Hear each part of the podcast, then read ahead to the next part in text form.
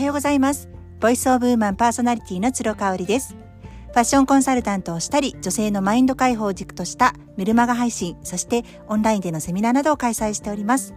フランスからリモート買い付けをしたアパレルやアクセサリーをラローブフルフルというブランドにて展開しております。こちらは新月と満月の日に新作を販売しておりますので、詳しくはインスタグラムラローブフルフルかオンラインショップをご覧ください。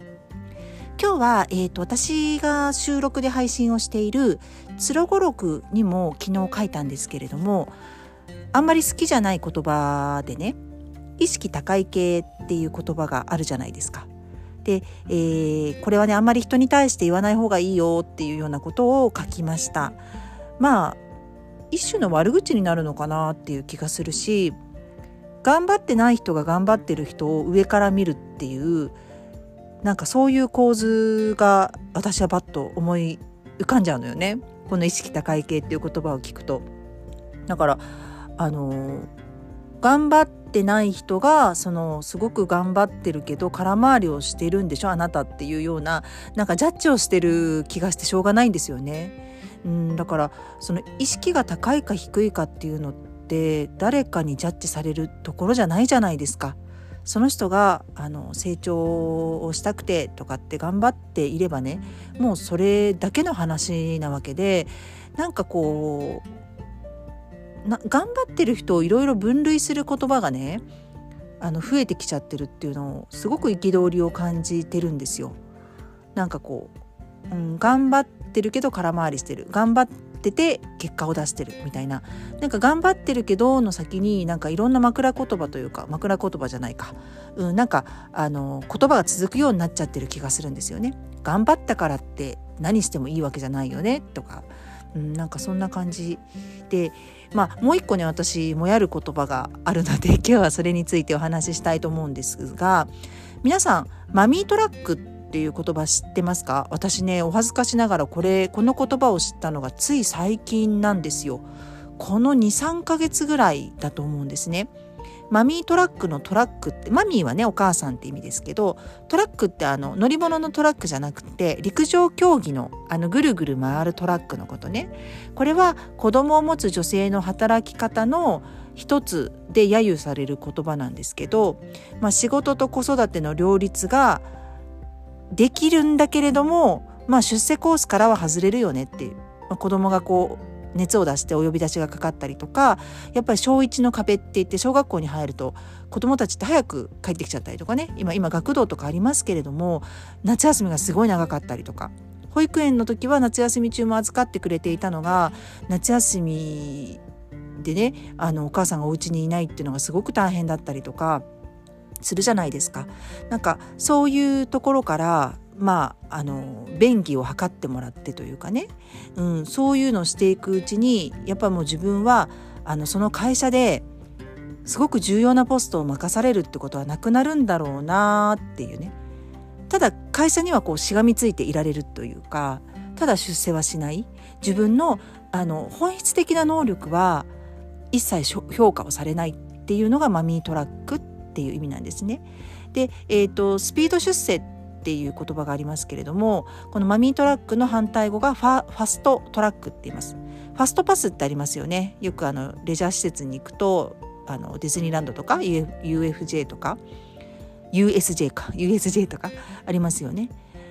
あのファストですね、うん、ファストパスと同じ意味のファストトラック。これはもうあのスピード出世するっていうことですね。だからうーんファストトラックに乗れる女性の方っていうのはまあある時期から結婚を諦めたりとか、まあ、子育てをしていてもね結局あの私は自分の親に見てもらえるので仕事にガンガン打ち込みますって言ってもですよ。言ってもやっぱり、うん、土日はあ疲れたっていう言ってね一人でこうのんびりするわけにもいかないと思うのでもうねファストトラックってやっぱ女性には使わないのかなあんまりその子供を持つとかねそういう女性にはあんまり使わないのかなっていうふうに思っています。であのもやるポイントがねこれも意識高い系でお話ししたこととね同じ理由なんですけど誰目線でこれマミートラックっていう言葉が生まれたのっていうことなんですよ。なんかこう他人事な気がしませんか？こうあのマミートラックっていうのを名付けた人でもきっとその言葉を授けられたお母さん方はそっか私はマミートラックに乗るしかないんだってなっちゃうじゃないですか。だこの言葉を生んだことによってすごく傷ついたり焦ったりとかしているお母さんが増えちゃったんじゃないかななんていうことを思ったりするわけです。でちょっと調べてみたんですけどこれね1988年アメリカで生まれた言葉らしいんですよね。ただこれ20もう3年ぐらい前ってことでしょ？でアメリカは今はねこの言葉はもう事実上そんなに使われなくなったっていうのがあのー、やっぱりそのお母さんは子育てに専念する時期っていうのがあるからそこで人数を増やしたりねスタッフの人数を増やしたりとかしてサポートに当たるっていう会社がやっぱり増えてきてるってことなんですよアメリカ。ただ23年経った今日本はどうかなってなったら日本はまだまだ全然だなっていうふうに思うんですよね。でまあもやるポイントをもう一つとしてはやっぱりそのその人の本当の仕事の才能才覚みたいなものは一切評価されなくってしかも子供を産んでね両立して仕事をするってすごいことだと思うんですよね。私のようにフリーランスであの時間とかそのウェイトとか自由にコントロールできればあれですけれどもねやっぱり会社員の方ってそうはいかないじゃないですか。9時5時でその場所にいて仕事をこなしてるっていうことで評価がもらえるので子供が病気でお呼び出しがかかったりとかあの今みたいにねやっぱりちょっとコロナとかで感染者が増えてきちゃって子供の学校があの学級閉鎖になりましたとかオンライン授業になりましたって言った時にその場所に入れないっていうことがもうそもそも評価が低くついちゃうっていうのってちょっとアンフェアな気がしますよね。うん、で私がよくお話をしているのがアティテュードナルヒーリングという手法なんですけれども、まあ、これはあのみんなねもともといろんなあの電球の傘を持ってると、うん、ステンドグラスの傘だったりとかちょっと黄ばんじゃったりとかあとはあの新しいピカピカの新品な傘。でも中を覗くと電球の玉って一つじゃないですか。そんなにそん変わりがないですよねもともと人の本質っていうのは変わらないっていうことでそこにキャリアとかいろいろ自分でこうあの何て言うんでしょう装うことによっていろんな傘を自分の中でかぶってきちゃってるんですよね。でその傘を見て人は評価しがちなんですけれどもそうではないよっていうことですよね。うん、あのまさにねこのマミートラックっていう言葉とか意識高い系っていうのはその傘の部分だけを評価してるんですよ。ああの人はステンドグラスだからすごく豪華なんだろうとかね頭がいいんだろうとかあすごく手入れがされているからこの人はすごく丁寧な人なんだろうとかね。うんなんかそれも重要な部分ではあると思うんですけれども本質はみんな一緒なんですよね。そこをこう評価しないで傘だけを評価しているっていうふうに私は印象がすごくもやった理由でもあります。うんだからその何て言うんでしょう本当のその人の本質を見て評価をしているような社会であればこういう言葉って生まれないんじゃないかなそもそもっていうふうに思うんですよね。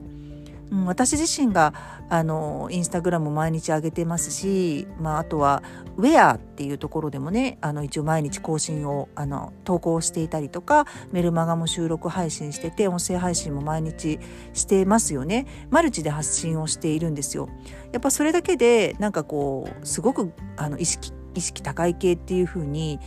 自分がこう自己成長とかね誰かのもし何か気づきとかあのにアドバイスとかできたらいいなっていう気持ちでやってるんですけれどもなんかそのうん混同されやすい意識高い系っていう言葉と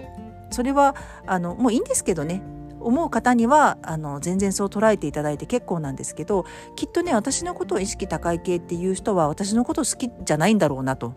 うん、であの人ってマミートラックに乗っちゃってるよねって例えば誰かのことを言うその人っていうのはきっと相手のことを好きじゃないんですよね。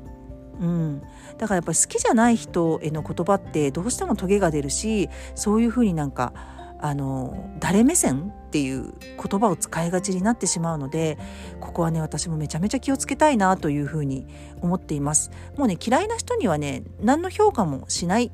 うん、ただそこに生きて存在しているだけっていうふうに思うようにしております。はい。今日も感謝と笑顔であふれる一日になりますように。